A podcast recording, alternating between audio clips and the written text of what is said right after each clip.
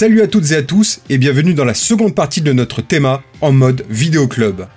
Bien avant Netflix, Amazon ou Disney ⁇ et bien avant le DVD aussi, la première façon de voir les films de son choix à la maison bien calé dans son fauteuil, c'était d'avoir un magnétoscope et d'aller au vidéoclub, ces supermarchés de la vidéo où l'on avait accès pour la première fois à un catalogue déjà bien fourni de films.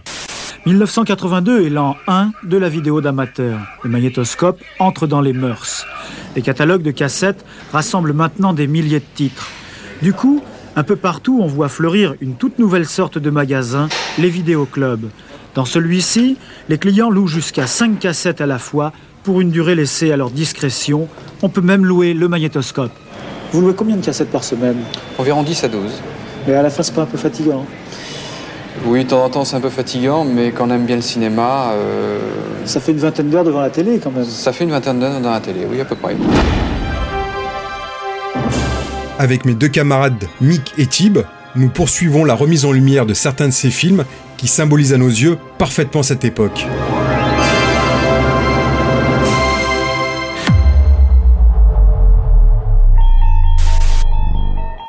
Allez Tib, c'est toi qui commence une nouvelle fois. Alors je vais attaquer euh, un film que j'adore et que j'ai revu, que je revois régulièrement. On va parler de l'adaptation euh, en film de la quatrième dimension, de donc de, de la série euh, télé euh, des années 50, 60, 60 voilà, et en noir et blanc. Et puis après il y a eu une version couleur, etc. Donc et là, on a eu donc plusieurs réalisateurs qui se sont mis ensemble pour euh, tourner ce film. Donc on a euh, John Landis, on a euh, on a Steven Spielberg, Steven Spielberg et Joe Dante. Joe Dante, merci. et George Miller. Et George Miller. Donc voilà que que du que du lourd, hein, que du lourd. C'est un super. moi, c'est un film que j'adore. Bon, les épisodes sont pas tous égaux. Il y a des épisodes. Bah, après, c'est ça parle un peu à tout à différentes personnes les épisodes vont pas plaire je crois qu'on va en parler à mon avis on va en parler un petit moment parce que euh, je pense qu'on a tous les trois des choses à dire euh, voilà c'est ça c'est typiquement du de la vidéo c'est des films que j'ai que j'ai pas vu au cinéma mais voilà, c'est loué en, ça a été loué en cassette et ça a peut-être même été loué en cassette plusieurs fois même, je pense. Pour ouvrir cette porte, une clé, l'imaginaire. Au-delà s'étend une autre dimension. Une dimension du son. Une dimension de la vue. Une dimension de l'esprit. Vous vous déplacez à la frange de l'ombre et de la substance, des choses et des idées. Vous venez de pénétrer dans la quatrième dimension.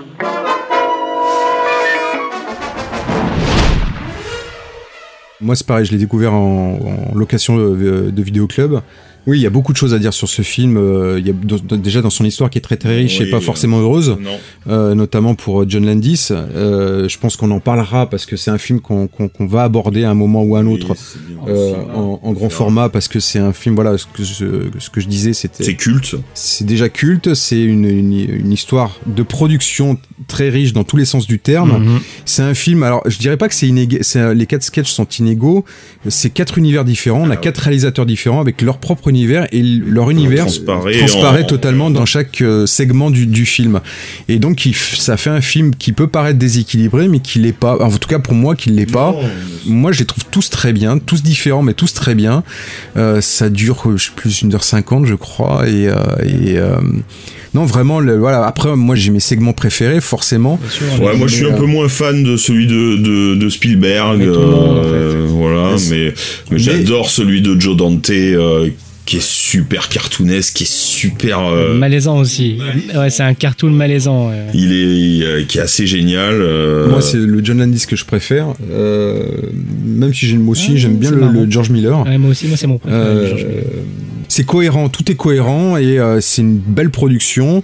Euh, c'est un film aussi qui, qui, qui à, un, un, moment est passé à la télévision et a un peu disparu des radars et de manière assez injuste finalement parce que vraiment euh, c'est encore aujourd'hui et la séquence d'intro aussi parce qu'on n'en ouais, a pas ouais, parlé. Il y a quatre voilà, segments, mais il y a une séquence d'intro tournée aussi par John Landis et qui est très très bien. Je vous fais confiance. Forcément, les, les films d'anthologie comme ça, il y a toujours euh, des préférences pour l'un, pour l'autre, etc. Moi, je pense mon préféré reste quand même euh, le- celui de George Miller. hein. C'est euh, l'histoire euh, d'un d'un mec interprété par John Lithgow qui est dans un avion et il pense voir une espèce de créature sur l'aile de l'avion et il a peur, etc. Et c'est quelqu'un qui a peur en avion, donc euh, les gens ne le croient pas forcément. euh, voilà. Oh mon Dieu Il y a Monsieur Valentine. Oh Qu'est-ce Non, que non Ça bouge, sûr Là, sur l'aile. Qu'est-ce qu'il a dit? Où ça? Même sur l'aile de l'appareil. Il dit qu'il y a un homme dehors. Il y a quelqu'un. Je vois rien, moi. Il n'y a rien du tout, c'est évident. Il y avait un homme là-dehors. Si je vous le dis, c'est que c'est vrai. Oui, je l'ai vu. Tout vert et tout poissu. Laisse donc ce brave homme tranquille. Mais c'est pour éviter que je dise ça, faut toujours aller dans leur sens. Ces quatre épisodes qui sont plus ou moins des reprises, hein, des épisodes déjà euh, tournés dans les années 60 hein, par, euh, par l'équipe euh, pilotée par Rod Sterling. Mais euh, euh, on a à chaque fois le caractère de chaque euh, réalisateur qu'on voit très très bien comme vous l'avez mentionné. Et chez Joe Dante il y a aussi des images qui restent à vie quoi. Je revois moi cette fille qui regarde la télévision qui n'a pas de bouche parce que le, le gamin en fait voilà c'est on, on a une femme une jeune femme qui va arriver dans la famille d'un jeune garçon qu'elle a croisé. Et on sent bien que la famille elle est euh, tenue euh, par le gamin qui a des pouvoirs psychiques un peu particuliers. Et donc euh, voilà pour empêcher sa sœur de parler il lui a enlevé la bouche quoi Vous vous rendez compte que jamais vous ne sortirez d'ici Vous croyez que c'est par accident que vous êtes dans cette maison? C'est lui qui vous a amené. Il vous a fait venir ici, comme il nous a fait venir. Et il nous a emprisonnés, comme il vous emprisonnera. Peut-être qu'il s'emportera contre vous comme il l'a fait contre sa vraie sœur, et qu'il vous mutilera en vous supprimant la bouche pour couper court à tous vos reproches. Et donc ça, c'est des trucs qui sont vraiment euh, très étonnants. Celui de Spielberg euh, qui parle de l'enfance et de la vieillesse et tout ça, qui a été un épisode qui a été réécrit très très vite en fait parce que c'était pas celui qu'il devait euh, réaliser. hein. Il faut savoir que c'est lui qui pilotait le, la, la production du film et pour plein de raisons euh, malheureuses hein, sur le film, il a fallu euh, qu'il change son fusil d'épaule, on va dire. Pour- Ça fait très cocoon ce. cet- Et celui-là, ça fait très épisode, cocoon, voilà. c'est Ron Howard, mais bon, ça mais fait voilà. vraiment très cocoon. Mais il a, il a, il a vraiment ses qualités. Et celui de John Landy, c'est très intéressant aussi à propos du racisme et tout ça.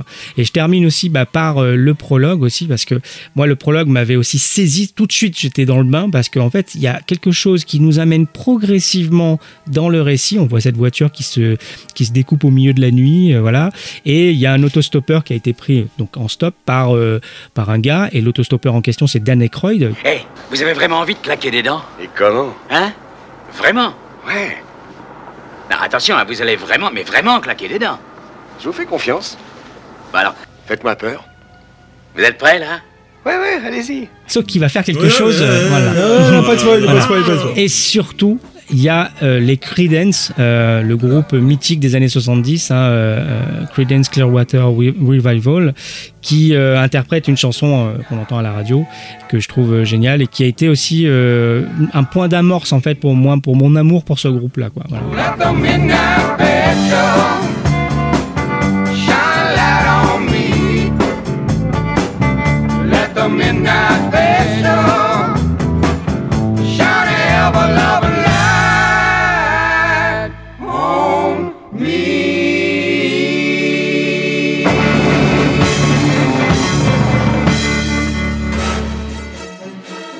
Euh, moi, je reviendrai aussi sur ce, ce, ce, cette- ce format de film à sketch qui a fait d'autres petits plus tard, euh, comme euh, Amazing Stories, euh, Toujours euh, par- toujours par Spielberg, par Spielberg. qui était assez super. euh, Il y avait des histoires avec un avion, avec des, des pneus en BD, en dessin animé, il y avait des voilà. Et ça, j'avais, moi, j'avais, c'était encore des trucs de, de- des, des souvenirs de cassettes vidéo à les louer. euh, c'est des trucs que j'adorais Amazing. Et réalisé par des, euh, par, euh, par des bons réals, comme Ouais, une- une- toujours. Zemeckis, euh, Mick Garris, euh, il y a pas mal de, de réals de l'époque, de très bons réals de l'époque, qui ont réalisé ces, des segments de, de ce qu'on appelait histoire fantastique.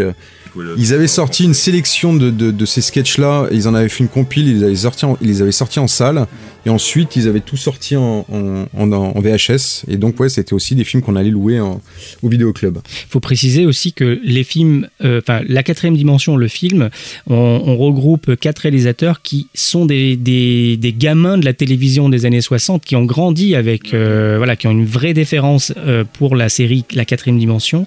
Et chez Spielberg, c'est pas un hasard si l'affiche de Rencontre du troisième type, c'est une route qui mène sur nulle part, etc. Comme dans les génériques de, de la quatrième dimension, tout ça, c'est quelque chose qui l'a vraiment marqué.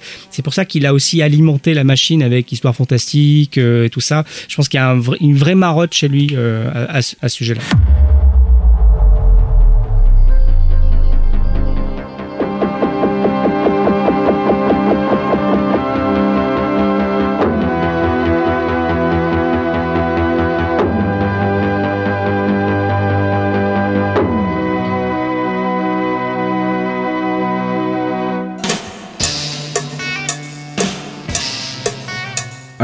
Encore une fois, toujours dans l'esprit vidéo club, je vais vous parler d'un film d'horreur qui est sorti en 88, discrètement dans les salles françaises, et que j'ai découvert en, le louant en vidéo club. Hein, euh, un film qui était sorti chez CBS Fox et qui s'appelle Panix.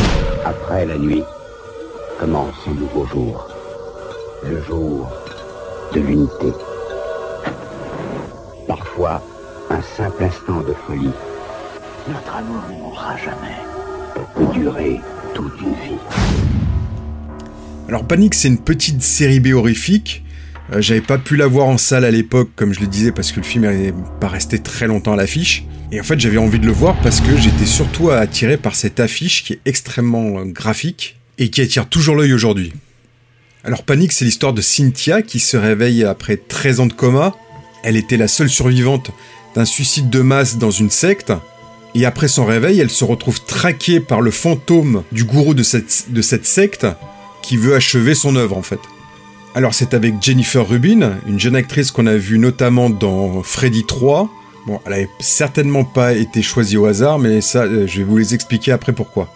À ses côtés, il y a aussi Bruce Abbott, qu'on a vu dans Reanimator, et le gourou, il est incarné par Richard Lynch.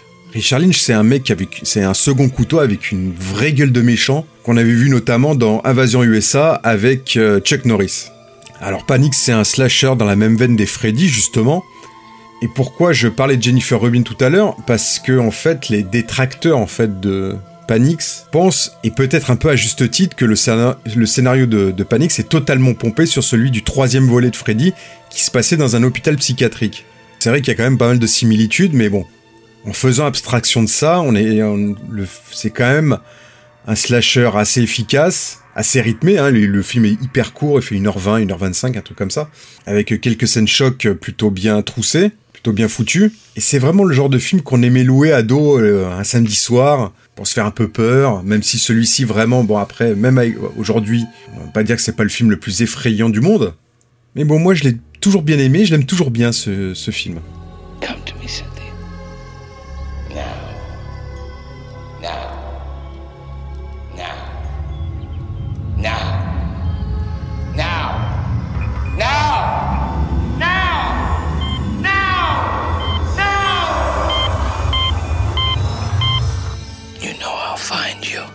C'est un film difficilement visible pourtant parce qu'il est disponible sur aucune plateforme. Euh, il n'est pas sorti en DVD, en tout cas en France. Euh, il existe un Blu-ray euh, sorti chez 88 Films en Angleterre, mais avec de l'anglais uniquement, avec une piste anglaise uniquement. Mais après, voilà, c'est c'est dommage parce que c'est vraiment un film, une série B. Il y a beaucoup de séries B des années 80 qui aujourd'hui sont quasiment irregardables. Et celle-ci, elle tient encore la route et c'est un vrai film d'épouvante, injustement oublié à mon sens. Moi, c'est un film que j'ai vu au cinéma en plein été avec mes parents. T'as eu du, as eu du bol parce qu'il n'est pas resté longtemps. Hein. Ouais, ouais, bah, c'était euh, bah, de toute façon très gamin. Euh, j'ai, enfin, tout gamin, j'ai été euh, fan de films d'horreur et tout ça, donc euh, je traînais un peu mes parents. J'avais pas beaucoup besoin de forcer beaucoup ma mère non plus. Et on est allé voir celui-là, on avait pris un certain plaisir. C'est une petite série B, hein, sans prétention. Faut vraiment pas s'attendre à. c'est pas Shining quoi, hein. mais ça vraiment ça fait la blague. C'est bien construit. le, les séquences sont quand même assez assez angoissante. J'ai souvenir aussi de, parce que ça fait un moment que je ne l'ai pas revu, euh, j'ai souvenir aussi qu'il y a une, euh, très belle utilisation d'une chanson euh, des années 60 ou 70 des Chamberlain Brothers, Time Has Come Today.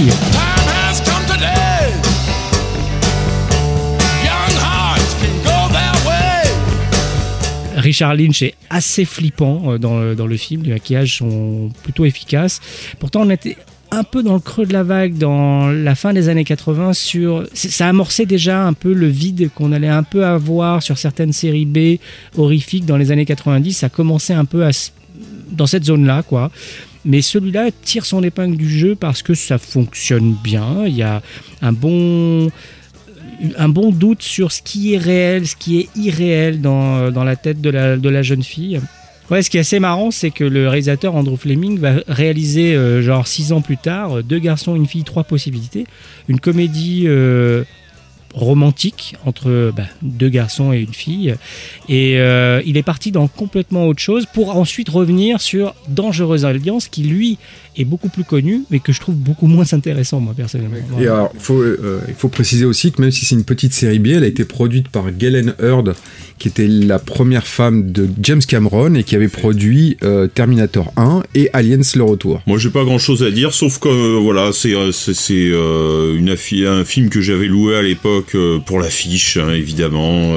cette, cette, cassette avec ce, ce, ce couteau qu'on voit sur passer sur l'œil avec une main et deux yeux complètement exorbité. Bon, panique, voilà. Bon, c'est sûr, ça, ça, ça, c'était vendeur. Donc je l'ai loué. Je sais que j'en ai un, bon souvenir, mais je l'ai jamais revu depuis. Euh, il faudrait que je le revoie.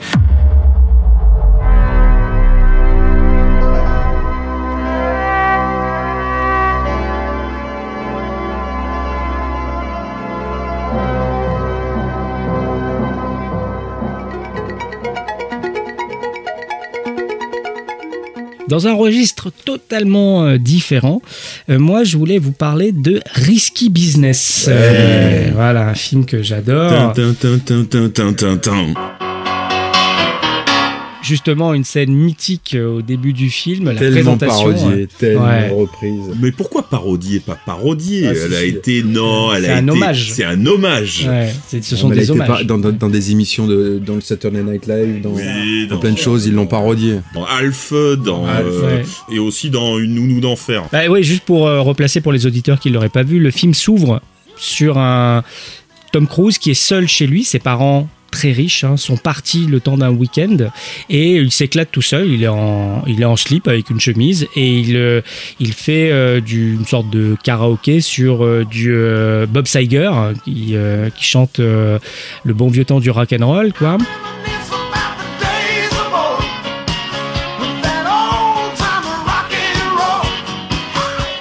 Et bah on va suivre justement un Tom Cruise très très jeune qui va appeler une call girl qui été interprétée par euh, Rebecca de Mornay et qui va commencer à se dire tiens il y a peut-être moyen de se faire un business autour euh, de la prostitution, quoi. Euh, disons-le clairement. et il y a il va tomber amoureux de la call girl qu'il a, qu'il a appelée. Il y a un petit écart d'âge qui est assez intéressant d'ailleurs. Et euh, il y a plusieurs séquences qui sont assez marquantes. Il y a justement une séquence de rapprochement, on va dire, tactile entre les deux dans un métro. Euh, sous la musique euh, de Tangerine Dream, de Tangerine Dream le groupe électro, qui, qui fait une musique assez éthérée et ça rend cette séquence assez magique.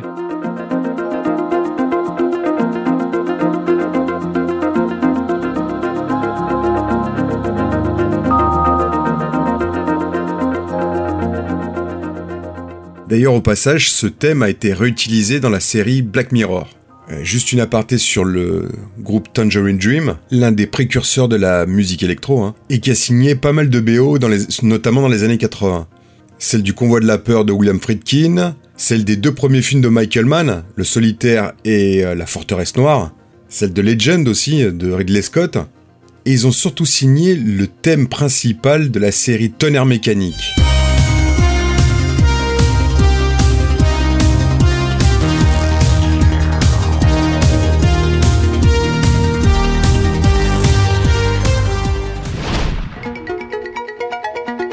Pour en revenir au film, c'est vrai que cette séquence euh, dans le métro, elle reste quand même toujours euh, hyper mythique aujourd'hui quoi. C'est assez fabuleux et ce que je trouve intéressant dans le film c'est que il y a un commentaire en gros sur les années fric hein, des années 80 qui se mettent en place et qui atteint justement la les yuppies, c'est les, les la fameuse euh, tranche, la catégorie de gens euh, qui baignent un peu dans le fric, quoi, américains, qui euh, qui font tout pour le fric et avec beaucoup de cynisme, tout ça. Et il y a quelque chose d'assez intéressant dans cette comédie de mœurs qui peut paraître juste un peu racoleuse au départ et qui est beaucoup plus profonde qu'on le le pense au premier abord et qui mériterait même un, un express.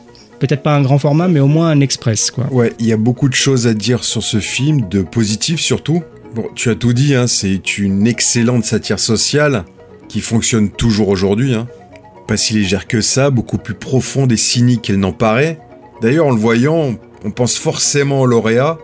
Risky Business euh, traite euh, également de manière intelligente l'adolescence masculine en tout cas, et l'éveil à la sexualité, et aussi le passage, la transition entre l'âge, entre l'adolescence et l'âge adulte.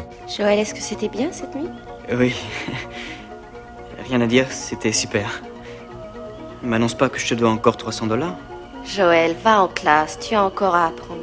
Alors ce film, je, l'ai- je me rappelle, je l'ai loué, mais alors euh, en- pas par hasard, mais parce que euh, j'avais été, j'étais un peu dépité parce que je voulais louer quelque chose qu'il n'y avait pas, et, euh, et je me suis euh, donc je me suis Rabattu. rabattu sur ce film-là. Alors avec cette, en plus avec cette police en fluo qui faisait un peu Miami Vice, tout ça, dans, la voiture, le- les lunettes, mais en fait je m'attendais pas à ça du tout. Quoi. Mais franchement j'ai passé, je l'ai regardé, je crois que je l'ai même regardé deux fois dans le week-end. Dont la scène au moins ou au moins. Bah, c'est vrai qu'en plus, bon, quand t'es adolescent et que tu vois un film pareil, il y a quelque chose qui te rend. La, jeunesse de Tom Cruise fait qu'il y a une sorte d'identification immédiate et tu dis, oh la vache, euh, voilà, Rebecca de Burney, elle est quand même très jolie. Euh, Il y, a, y a un truc, voilà. Mais c'est vrai que l'affiche. Étrangement, c'est un peu pareil que, que toi. Moi, la- l'affiche, elle était, elle me rebutait un peu au départ. Je, je ouais, bon, ça doit être une petite comédie un peu euh, bon lambda. Et c'est toi, Max, qui me l'avait prêté. Tu l'avais en fait, et tu me l'as fait découvrir. En me disant, non, regarde ça, c'est vachement bien. Et euh, j'ai été hyper étonné quoi. Quand j'ai découvert le film, j'étais là. Et j'ai dû le découvrir à peu près à la même période que After Hours justement. Et toute une série comme ça de films qui se passent la nuit. Il y a aussi Les Feux de la nuit ou un truc comme ça avec Michael J. Fox. Ouais. Et euh, voilà, il y a, il y a ces trucs là où euh, un film dont on parlait un peu hors, euh, antenne euh, qui s'appelle The Boys Next Door où euh, ça c'est un périple avec Charlie Sheen et son copain qui tue des gens. Il y a euh, les films nocturnes comme ça où on renvoie à la solitude, à, à nous-mêmes aussi, à l'introspection et tout ça. Il y a eu une petite vague comme ça dans les années 80, pas forcément connectée, hein, mais moi j'y vois du lien. Et, euh, et dans ce film-là, c'est très prégnant, Euh, c'est assez marrant. Et puis, euh, depuis, il y a eu quand même un film nocturne dont, dont tout, tout le monde a parlé, qui s'appelle Drive et qui est quand même pas un mauvais film non plus. hein. Ah, tout à fait.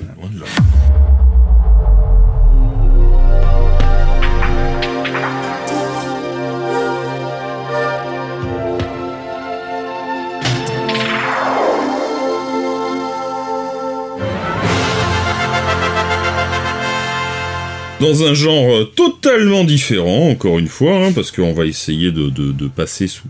Alors moi, je vais vous parler d'un- film que j'ai vu à la télé, euh, voilà, et que j'ai reloué euh, plus tard parce que je m'étais, je l'avais, j'avais pas pu l'enregistrer, j'étais, j'étais un peu dégoûté, donc et c'est, alors c'est un film parce que moi j'adore les films avec des avions et j'adore les films avec des histoires de temps, de, de, de- des histoires temporelles, voilà. Et là donc j'ai un film qui, qui regroupe les deux. Hein, ça s'appelle euh, en anglais The Final Countdown. Hein, vous pouvez tous chanter la chanson. countdown. Et voilà. Mais en fait euh, voilà. Et en anglais, en français, c'était euh, tout simplement Nimitz euh, Retour vers l'enfer. Et donc qui raconte l'histoire de d'un porte-avions pris dans une sorte de faille spatio-temporelle. Non, juste temporelle. Juste temporelle. Juste temporelle et qui euh, qui se retrouve euh, donc qui qui euh, évoluait de nos jours, qui évolue de nos jours et qui passe dans cette euh, dans cette faille et se retrouve euh, la veille euh, du bombardement de Pearl Harbor. Et donc euh, avec un, un tel engin, il décide de changer le cours de l'histoire. Tout l'équipage de ce bâtiment sait désormais qu'au radar comme au contact visuel, nous avons vu la flotte japonaise qui devait rallier Pearl Harbor le 6 décembre 1941. Alors que faire? Il n'y a qu'une chose à faire, c'est de les envoyer par le fond corps et bien. Ainsi, le SS Nimitz déclarerait la guerre à l'Empire japonais. Parce que ça revient, ça. Mais ils n'ont pas attaqué Pearl Harbor pour l'instant. La seule preuve de leur bellicisme est dans les manuels d'histoire. Cela ouvre des perspectives absolument étonnantes. Vous imaginez la puissance de feu du Nimitz comparée aux forces de 1941 Quelle perspective, monsieur Lasky? Des perspectives futures, capitaine Owens. Songez à l'histoire des 40 années à venir. Voilà, et donc euh, on a un cœur, on a dedans, on a Kurt Douglas, hein, euh, absolument euh, génial en commandant du porte-avions. On a Martin Sheen, voilà, et c'est un, voilà, moi c'est, un super film de guerre. Bon, il est un peu vieilli, mais voilà, c'est un film que j'aime bien voir de temps en temps. Que je revois, il y a des belles scènes d'avion euh, avec les mêmes avec des F-14 Tomcat comme dans Top Gun d'ailleurs. euh, Ouais, moi, c'est un film que j'ai, je crois que j'avais loué aussi. C'est une série B très sympa. Euh, c'est un vrai film de vidéoclub aussi. Hein. Ouais. Oui, ça, c'est un peu vieilli la fin, un peu décevante, mais honnêtement, euh, ça fait, ça fait encore la blague aujourd'hui. Je valide. Dans le casting, il y a aussi, euh, je sais pas si tu l'as cité, Martin Sheen. Voilà, c'est un film très sympa, très encore une fois, voilà, c'est un vrai film de- du samedi soir qui fait encore la, qui, qui fonctionne bien. Euh, les effets spéciaux, moi, je trouve qu'ils tiennent encore bien la route. Moi, je suis plus déçu par la, par la fin que je trouve un peu, un peu, un peu, un peu vite expédié. Mais euh, l'idée de revenir dans le passé pour X raisons, alors là, ils le font de manière totalement involontaire et puis ils se retrouvent à, à- à la veille d'une bataille euh, historique. historique. Mais voilà, il y a, y a tout un fantasme autour de- du voyage dans le temps aussi qu'il y a dans ce film et qui fait que ça, la blague fonctionne. Et, euh, et voilà, comme tu l'as dit, euh, Kirk Douglas est, euh, est top dedans. C'est un film de 80, je crois, qui est sorti en 80. C'est le, le genre de série B qui, encore une fois, je reviens là-dessus, c'est le genre de série B qui est to- passé totalement inaperçu en salle et qui a eu sa sa petite notoriété, son petit succès, qui perdure encore chez les cinéphiles aujourd'hui quand ils sont sortis en cassette vidéo. Je vais juste rajouter un petit truc parce que en fait il y a tu vois c'est donc je disais le- le- les films de de, de guerre j'adore ça les films d'avion j'adore ça mais en fait c'est euh, d'ailleurs c'est un film qui a été inspiré par un autre film qui s'appelle Les guerriers de l'apocalypse et qui raconte euh, et qui raconte justement le c'est un film que j'adore euh, que j'ai découvert en vidéoclub évidemment parce que c'est c'est juste la jaquette de ce film Ah là là. Les guerriers de Ah, l'apocalypse géniale. avec euh, le, le samouraï euh, samouraï. sur le, le soleil c'était voilà, c'était obligé de louer cette cassette quoi. Et, euh, et qui, raconte une histoire d'une troupe de, soldats japonais euh, qui se retrouvent euh, transportés en pleine guerre euh, médiévale japonaise. Voilà c'est exactement la même histoire un peu vue différemment. Mais je trouve la fin quand même du, du, japonais un petit peu plus intéressante. C'est vrai qu'il y a le, le- concept de mélanger deux types de guerre technologique et puis justement la guerre qui les moins, enfin les, les guerriers qui sont moins munis de, de cette technologie-là est intéressante par rapport à tout le discours que ça va véhiculer. Là, dans pas très longtemps, il va y avoir euh, le une sorte de spin-off de Predator qui utilise cette idée-là aussi, hein, qui s'appelle Prey, avec euh, justement des Indiens qui se font traquer par le Predator. C'est des choses qu'on re- qu'on retrouve assez euh, régulièrement, mais c'est vrai que je fais vachement le rapprochement moi aussi entre les guerriers de l'apocalypse et, euh, et Nimitz. limite c'est une adaptation, Ah, une de- adaptation, de, des guerriers de Ah, l'apocalypse d'accord, je savais pas. Et bon, après moi, le- les deux films, hein, d'ailleurs, Les Guerriers de l'Apocalypse et euh, Nimitz, ça fait très longtemps que je les ai pas revus. Mais moi, je kiffais aussi, pareil. Euh, je les ai vus en VHS, évidemment, c'était un gros, gros hit de location, mais aussi sur la 5 et la 6. Euh, Pendant un long moment, ils ont été multidiffusés, euh, tout ça. Donc, bon, on revenait un peu souvent dessus. Et ça faisait aussi partie des films qui étaient intéressants aussi de par leur durée, parce que ça tenait sur une cassette de 3 heures. On pouvait mettre deux films, quoi. Voilà. Bon les gars, c'est bien beau tout ça, mais on n'a pas cité le film de référence du genre et qui les écrase totalement. Eh écoutez. Alors